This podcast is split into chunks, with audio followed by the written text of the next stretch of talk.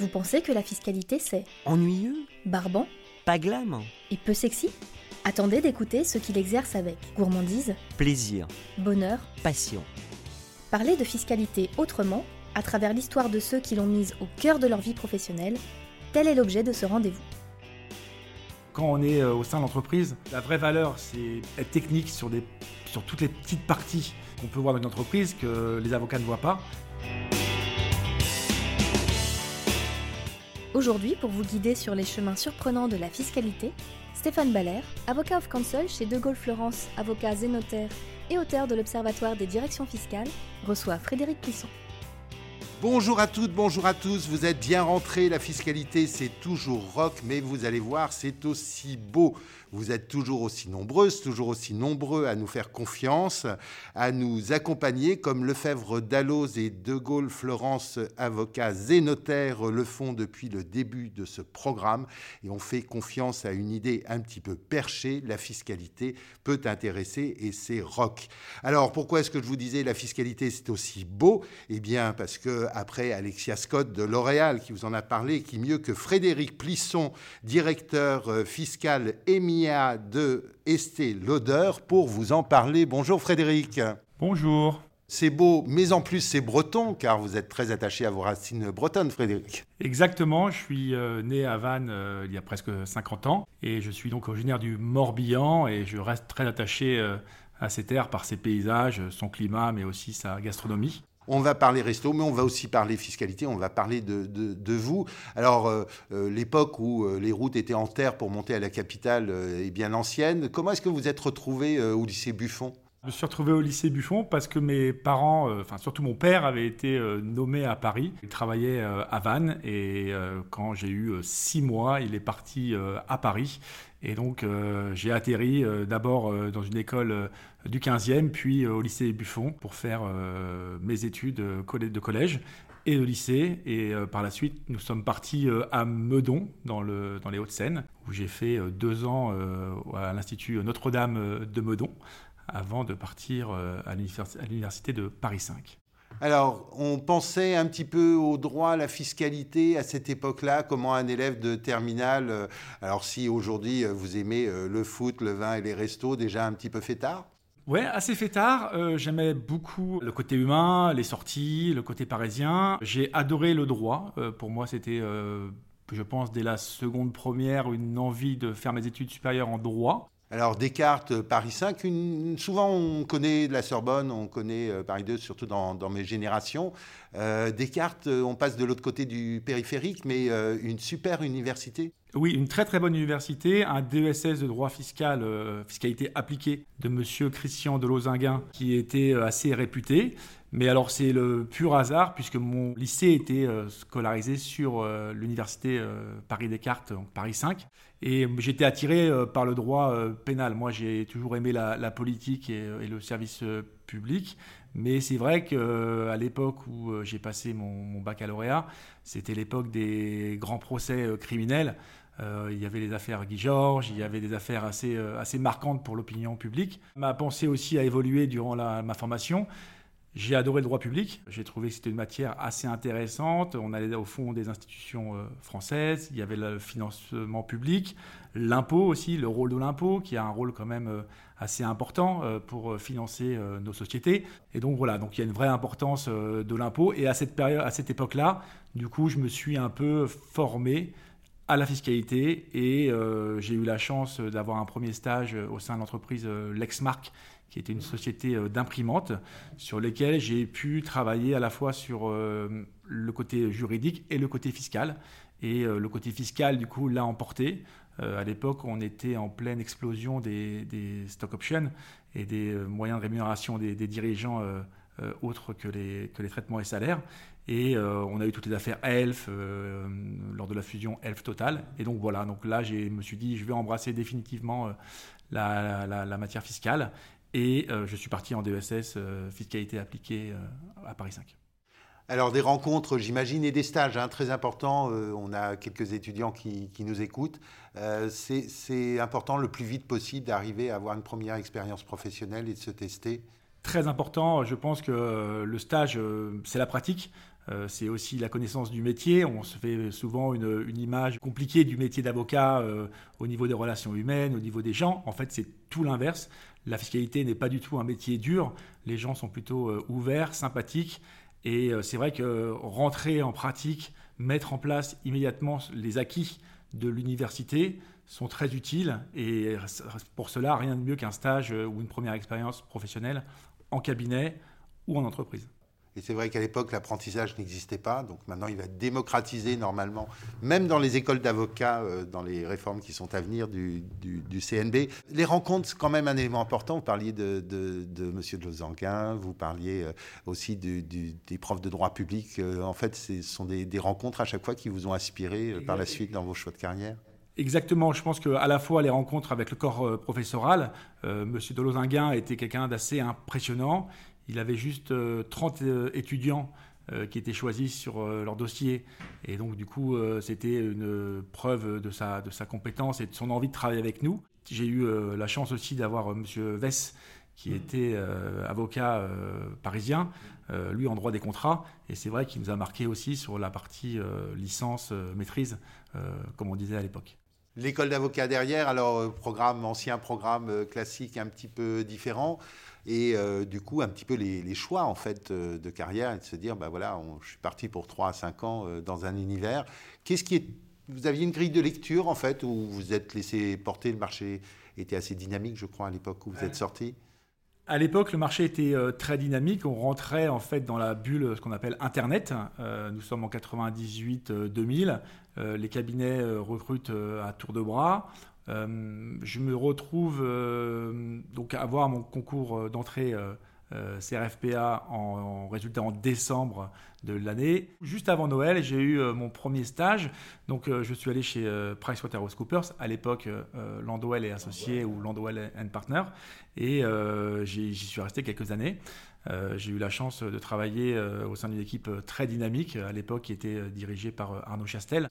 Un autre breton. Un autre breton. J'ai travaillé avec également Loïc Leclerc et j'ai la chance de les voir encore de manière assez régulière puisque euh, nous partageons euh, les mêmes euh, locaux. Alors en plus, il y a un truc incroyable dans ces billes qui font assez normer et tout. Vous, vous avez eu comme patron François-Xavier de Maison, l'humoriste? Exactement. François Xavier était manager en prix de transfert chez PricewaterhouseCoopers. Il avait des cheveux il avait des cheveux, il, avait le même humour, il était hyper gentil. Enfin, il est toujours hyper gentil, il est toujours très, très, très, amical. Et euh, j'ai eu la chance de travailler avec, euh, avec lui et puis d'échanger beaucoup avec lui. Euh, son départ, bien sûr, de Price, dans des conditions très sympas, puisque le cabinet l'a quand même accompagné dans cette euh, transition de carrière. Bien sûr, son talent est indéniable, donc euh, euh, c'est grâce à lui surtout. Mais voilà, et en fait, on continue à se voir de manière très régulière. Mais c'est aussi une, personne qui marque une profession parce que bah, il avait son charisme et il prenait déjà beaucoup de place et il avait une façon de s'exprimer qui était toujours très éloquente, très drôle et il, il embarquait les gens avec lui, donc c'était très sympathique.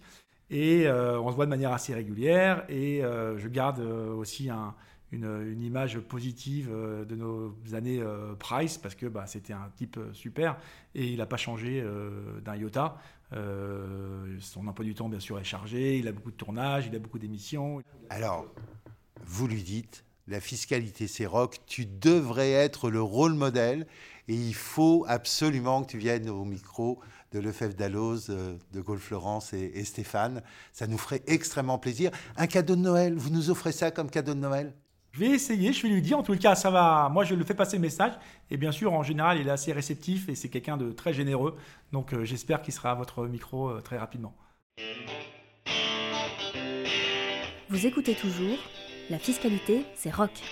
Un rendez-vous proposé par Lefebvre Dalloz.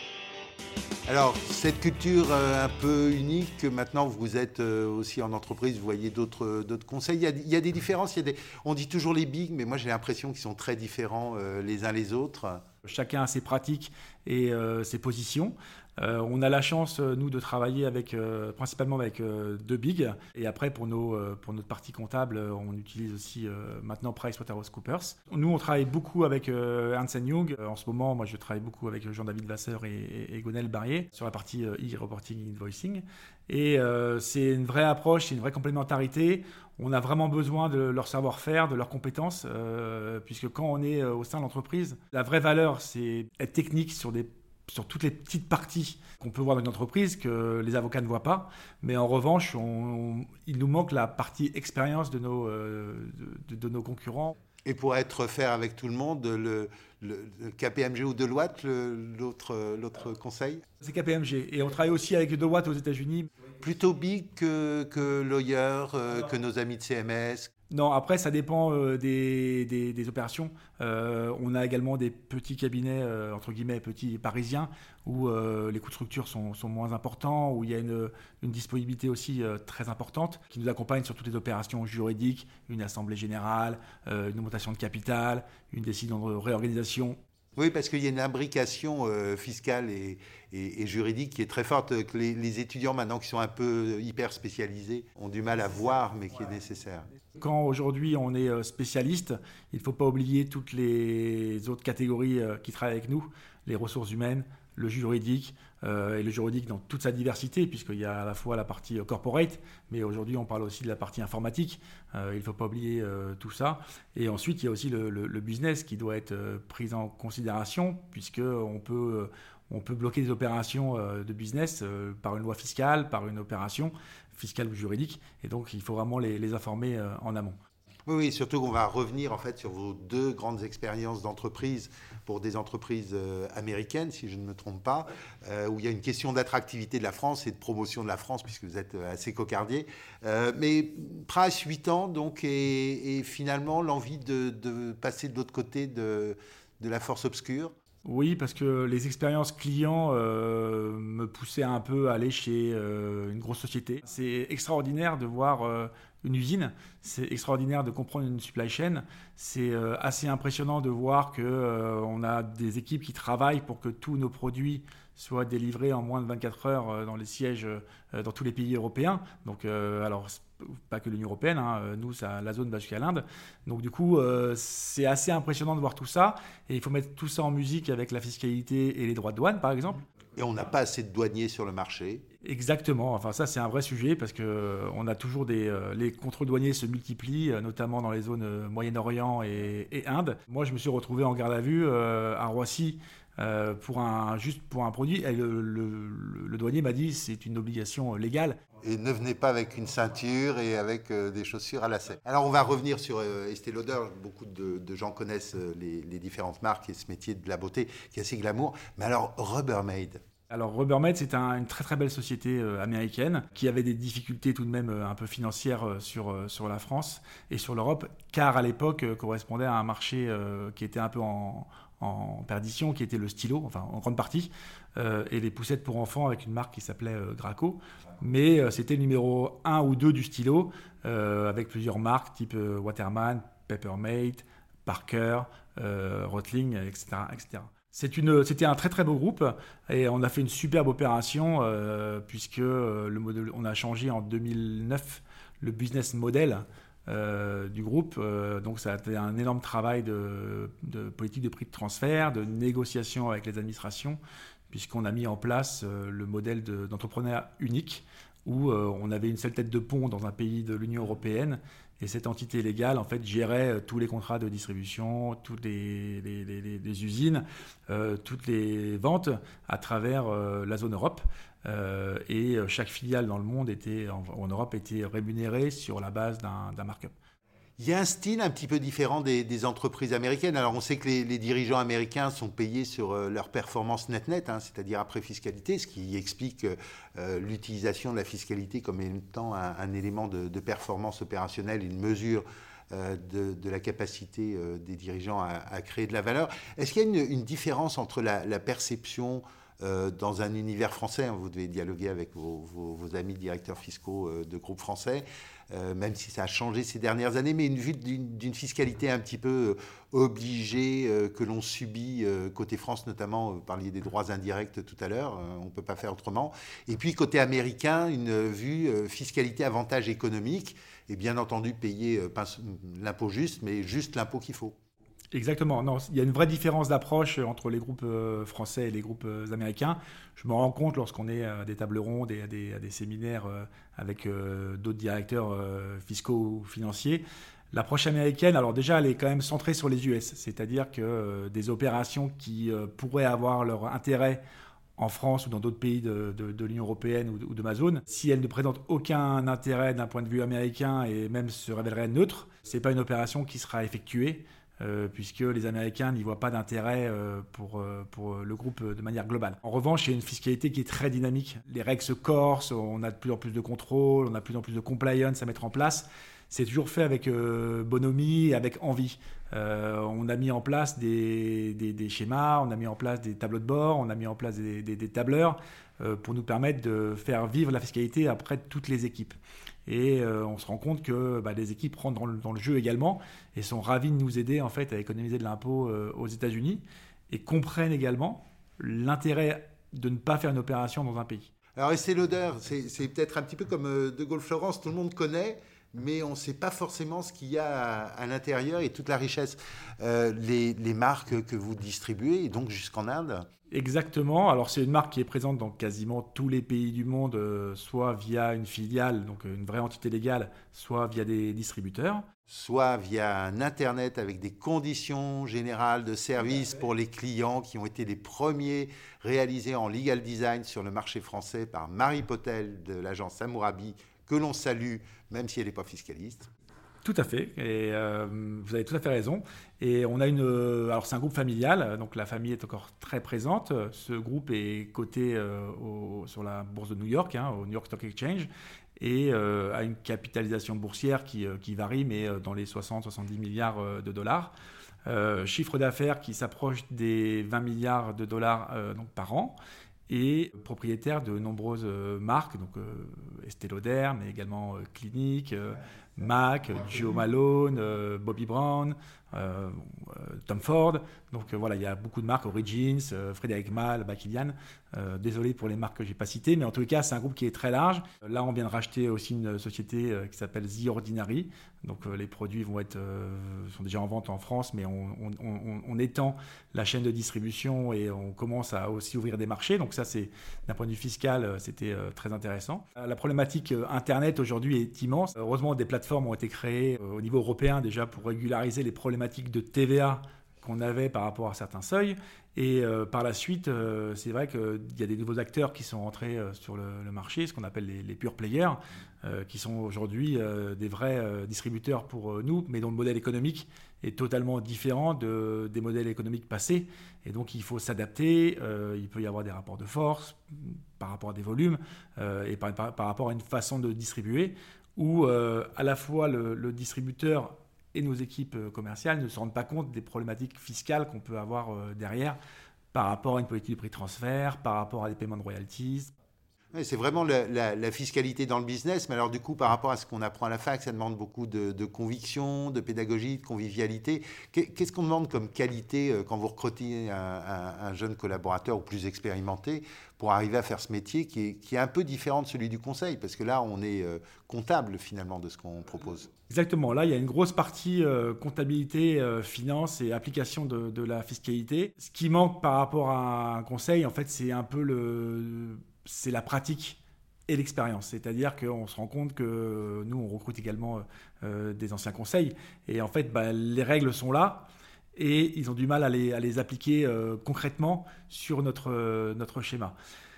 Le deuxième point également qui, euh, convient de souligner par rapport au conseil, c'est que la différence, c'est que le conseil parfois s'arrête une fois qu'il a rendu sa mission, sa consultation, il s'arrête, mais nous en fait le dossier ne s'arrête jamais. C'est-à-dire que la marque évolue, ses chiffres d'affaires évoluent, et donc du coup il, convient toujours de, de, réussir à, vulgariser un peu ces, éléments-là et à les mettre dans la, pratique quotidienne. Et un autre élément qui est très important, c'est la vulgarisation de la profession. C'est-à-dire qu'un avocat rédige de manière euh, très consciencieuse, c'est relu plusieurs fois euh, par les collaborateurs, par le senior, par le directeur, par l'associé. Et on a vraiment un, produit qui est superbe. Il y, a, des cabinets où c'est plus court, hein, il y a, un associé, un collaborateur. Il y, a, un cabinet où c'est plus court, mais on a vraiment, voilà, on a vraiment de la matière grise, on a quelque chose qui est très utile, dont on se sert. Mais quand moi, en tant que fiscaliste, je dois le, le, donner. Alors, moi, je comprends parce qu'on a échangé, mais quand je dois le restituer à, mes, à mon management, euh, on doit vulgariser cette fiscalité qui peut être, euh, euh, selon l'article 1, bah, je dois le vulgariser à mon équipe en disant voilà ce qu'il faut faire. On a deux options. A, B. Là, par exemple, sur Pillar One, euh, sur les problématiques euh, euh, d'imposition dans les pays, pour nous, c'est un vrai travail, c'est un vrai défi parce qu'il faut vulgariser tout ce vocabulaire qui est déjà compliqué pour les, avocats fiscalistes. Mais nous, on doit le vulgariser à nos équipes en disant Mayday, Mayday, Mayday, attention, attention, là, il y a un sujet. Sachant que vous arrivez en même temps que CSRD, que la fiscalité, quand même, c'est un, petit élément de durabilité.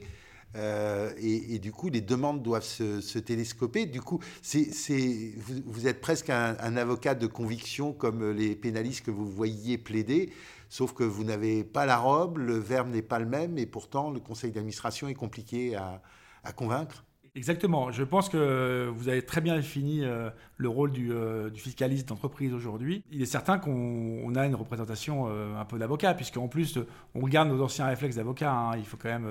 il y a une présomption d'innocence, mais il y a surtout une présomption de création, et on essaie de structurer les choses. Enfin, vous voyez quand on entend dire que la fiscalité, les, cabinets ou les entreprises américaines sont là pour éviter l'impôt, non, c'est pas vrai. On est d'abord là pour faire de la compliance. Notre objectif premier, c'est que les entités légales dans chaque pays soient déjà compliant, c'est-à-dire qu'on respecte toutes les règles locales d'un point de vue fiscal, qu'on envoie bien les déclarations dans les temps, que la TVA soit bien euh, également envoyée dans les temps, que tous les impôts indirects euh, soient pris en considération. Et ensuite, vous voyez, on, commence à travailler sur, sur les problématiques euh, d'optimisation potentiellement fiscale. Mais le principal, c'est la compliance. C'est vraiment, on a un vrai métier d'avocat là-dessus. C'est vraiment très important qu'on leur dise il faut respecter toutes ces règles-là, ce qui est pas toujours évident, vu le nombre de déclarations qu'il y a dans, tous les pays. Euh, quand une société étrangère s'installe dans un, dans un, nouveau pays, comprendre toutes les taxes et comprendre toutes les déclarations qu'il y a à faire, ça prend du temps. C'est un, un, cheminement qui est compliqué. On, s'est installé il y a quelques années euh, en Arabie Saoudite. Mmh. C'est compliqué de comprendre à la fois les taxes d'État, les taxes religieuses et la, manière dont ils procèdent, et notamment également tous les, tous les, tous les conflits entre guillemets politiques ou euh, diplomatiques qu'ils peuvent avoir avec les pays aux alentours. Oui, et puis il y a toutes les habitudes de vie. De Gaulle Florence a ouvert à Abu Dhabi il y a, deux ans maintenant. Euh, c'est vrai que c'est un univers d'affaires qui est très, très différent, euh, très codé. Très entrepreneur finalement, euh, le fiscaliste que vous êtes en ouvrant au sein de, de, cette organisation de nouvelles destinations comme l'Arabie saoudite. Mais je crois que vous avez poussé l'entrepreneuriat assez loin. Vous êtes aussi un peu restaurateur, vous heures perdues je suis un amateur depuis euh, des années euh, euh, des, restaurants, de restauration, du vin. c'est un univers que j'aime beaucoup. Où il y a de la fiscalité en plus il y a beaucoup de fiscalité en plus et beaucoup d'éléments juridiques. Hein. Les pauvres ont un turnover aussi au niveau social assez important puisque ce sont des métiers assez, assez compliqués. Mais il est certain que c'est un métier qui, que je trouve très attirant. Vous savez, on a normalement au rendez-vous des transformations du droit où on invite les, les drôles de juristes donc des, gens qui ont des carrières un petit peu bizarres. Si euh, tout va bien, on va recevoir un breton une fois de plus qui est un ancien cuisinier et qui maintenant est devenu un avocat de droit social, qui a passé sa capacité en droit, qui va venir raconter son histoire. Donc euh, pourquoi pas un fiscaliste demain euh, cuisinier? Avec grand plaisir. En tout cas, je peux mettre la main, la main à la pâte et ensuite je peux l'aider aussi à faire les, les différents plats. Mais non, en tout état de cause, c'est vrai que c'est voilà, c'est un vrai, un vrai amour que j'ai euh, avec deux, deux amis euh, bretons euh, qui sont déjà restaurateurs sur place. on a réouvert un, un troisième restaurant cet été à Quiberon et c'est un vrai plaisir puisque bah, c'est vrai qu'on part de scratch, hein, on crée tout de A à Z. Donc on accumule aussi des expériences de chacun de nous. Moi, je me suis occupé de la partie juridique et fiscale. on voit qu'il y a des aides à aller chercher aussi dans la création d'entreprises. Euh, que ces métiers-là ne négligent parce qu'ils ne pensent pas que ça puisse exister. Oui, on a reçu euh, Hélène Montredon, euh, directrice fiscale de BPI, qui nous a raconté la richesse de l'accompagnement des entrepreneurs qu'il y avait depuis quelques années grâce à, BPI et qui va assez loin dans la mise en relation et bien au-delà de la subvention. Exactement, ouais, la BPI nous a également bien sûr subventionné avec des prêts à, à, taux zéro. Et donc voilà, il y a vraiment un côté entrepreneurial qui est c'était très sympathique. Le côté, bien sûr, euh, gastronomie, euh, on a ouvert deux restaurants différents, un qui est un restaurant gastronomique euh, et un autre qui est un, bistrot breton, hein, avec tout ce qui est fruits de mer. Qui est à Paris, donnez l'adresse. Pas encore à Paris, ça sera bientôt, mais pour l'instant, on reste en Bretagne. C'est une, joie, sélectionner les vins, avoir ses amis sur place également, c'est quand même assez, assez sympathique. C'est une très belle expérience et c'est vrai que ça diversifie un peu nos carrières de, de fiscalistes et ça apporte un peu de piment aussi dans notre vie de, de tous les jours. Vous écoutez toujours La fiscalité, c'est rock. Un rendez-vous proposé par Lefebvre Dalloz. Un petit peu de regret du coup par rapport au choix que vous avez fait euh, aux sorties du, lycée Buffon non, aucun, aucun regret. Je pense que euh, c'est un très beau métier. Euh, la profession d'avocat est un très beau métier. C'est un métier sur lequel aussi on peut rebondir à n'importe quel âge. Hein. Je pense que, quelle que soit sa situation, on a la possibilité de, de continuer à, exercer sa profession d'avocat. La fiscalité, en plus, a cet atout que chaque année, il y a des nouvelles lois, des lois de finances, des lois de finances rectificatives, énormément de jurisprudence. Elle est finie l'époque où euh, des mauvaises langues disaient on retrouve dans les entreprises ceux qui n'ont pas tenu dans la profession d'avocat Je pense que oui, je pense que c'est des choix après de vie. Alors il peut y avoir des choix de vie personnels et il peut y avoir des choix de vie professionnelle. On voit qu'aujourd'hui, dans toutes les entreprises, euh, c'est beaucoup d'anciens avocats qui ont eu des belles euh, carrières dans les cabinets. Mais je pense que voilà, ça c'est le côté un peu personnel. Après le côté professionnel, moi je le trouve hyper enrichissant, c'est-à-dire que aujourd'hui on est associé à toutes les phases de la vie de l'entreprise et on s'associe avec les cabinets immédiatement. Peut-être qu'il y a une époque, moi quand j'ai commencé à travailler dans les années 99, on avait des gros clients qui nous demandaient quel est le taux de l'impôt sur les sociétés? Euh, parce qu'il y avait les, taxes additionnelles au bris, euh, euh, sur le chiffre d'affaires, etc. Ça, veut dire que pour un jeune débuté en entreprise, alors en choisissant certainement bien plutôt des entreprises américaines ou des entreprises françaises où on investit sur la fiscalité, comme chez Alexia pour rester dans le secteur de, la beauté, on peut débuter sa carrière en entreprise sans forcément passer le CRFPA et tout ça? D'un point de vue purement professionnel, je dirais oui. Mais d'un point de vue intellectuel et euh, enrichissement personnel, je dirais non. Je pense pour les étudiants, moi, mes jeunes, quand ils viennent travailler euh, au sein de je leur dis passez votre concours d'avocat. C'est déjà une, euh, un ticket de métro pour une liberté future. C'est-à-dire qu'une personne qui se dirait finalement je préfère avoir 40 clients plutôt que travailler pour une seule entité, euh, il, peut, il, peut, il peut changer. Et je pense que pour la négociation euh, salariale également et pour, la, pour, la, pour l'expérience, avoir son CRFPA, c'est quand même très bien. Commencer par, ou alors pas avoir son CRFPA, mais commencer par un cabinet euh, d'avocats spécialisé en, matière un peu audit comme Price ou comme EY par exemple, ou Deloitte et KPMG, c'est important pour l'expérience et pour la création de richesse. Le petit tour à Dauphine, je crois que vous étiez chez ST pour faire un MBA. Pourquoi? J'avais déjà quelques années d'expérience euh, chez Estée Lauder. Je voulais avoir un nouveau défi. C'est parti d'une discussion avec euh, ma vice-présidente euh, ressources humaines. Il restait du budget. Je lui ai dit, bah, j'ai qu'à faire un MBA. Et puis, on a parlé comme ça. Et l'idée a fait son chemin. Ça a mûri. mes managers étaient d'accord. Et ça, ça aucune idée de départ, aucune envie de, de, partir, mais vraiment une, envie d'apprendre autre chose également que la fiscalité et le droit. C'est euh, un enrichissement énorme. Euh, le MBA déjà on rencontre des gens de l'extérieur avec des carrières totalement différentes. Il y a des ingénieurs, il y a des financiers, il y a des banquiers, il y a des entrepreneurs, il y avait un pharmacien, il y avait un docteur. Donc vraiment un enrichissement personnel qui est, euh, qui est, qui est assez sympathique et bah, des matières qu'on creuse sur lesquelles on n'a aucune, aucune valeur ajoutée. Le marketing, moi, j'y connais pas grand-chose. Quand vous êtes revenu, ça vous a fait poser des questions différentes aux marketeurs? Énormément de questions, énormément de questions. C'est un, vrai, un vrai, une vraie remise en cause de, pas mal d'éléments. Et euh, ce qui est très important, c'est de également, euh, on apporte ces éléments, on a un œil critique sur ce qui est fait. Alors, on n'est pas le spécialiste, mais on, comprend. On avait vraiment beaucoup travaillé sur le modèle euh, Starbucks, euh, parce que ça a été une société qui a grandi énormément. Ça a baissé parce que bah, leur politique qui était superbe, la mise en place du Wi-Fi avec des canapés euh, très confortables, ça entraînait une population qui restait toute la journée et qui ne consommait pas. Et en fait, la mise en place du online, de l'application Starbucks, ça a totalement changé leur business model et ça a relancé la marque d'une manière extraordinaire. Le temps passe trop vite, euh, mon cher Frédéric. C'est euh, hélas le moment de, conclure. Alors, on n'aura pas parlé foot. Si, vous jouez au foot euh, et vous êtes quel numéro? Des numéro 10, mais on jouait beaucoup, on jouait beaucoup avec l'association des avocats, puisqu'il y avait un championnat qui existait. Alors, je ne sais pas s'il existe encore, mais je crois que si. Et on était 20, 20 équipes et on se rencontrait tous les samedis en match aller-retour avec un Final Four, euh, ou un Final 8 plutôt, euh, au mois de juin. Et c'était euh, très sympa. On a passé des très bons moments avec Avocat Foot. Et je continue bien sûr à suivre mes deux clubs de cœur qui sont le FC Lorient et le Paris Saint-Germain.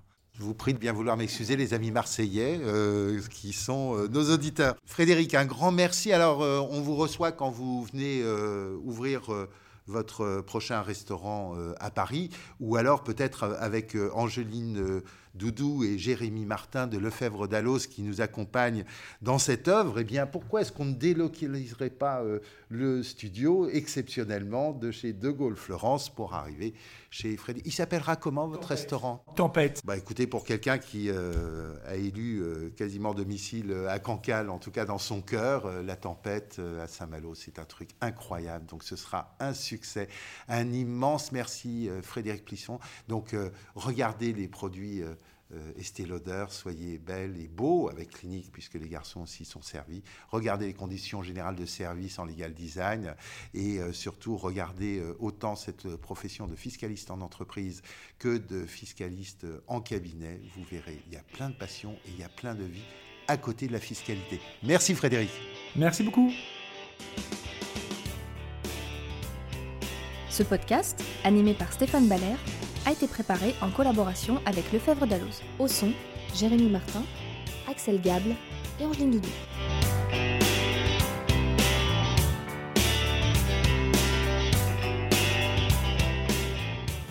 Au montage, Jérémy Martin.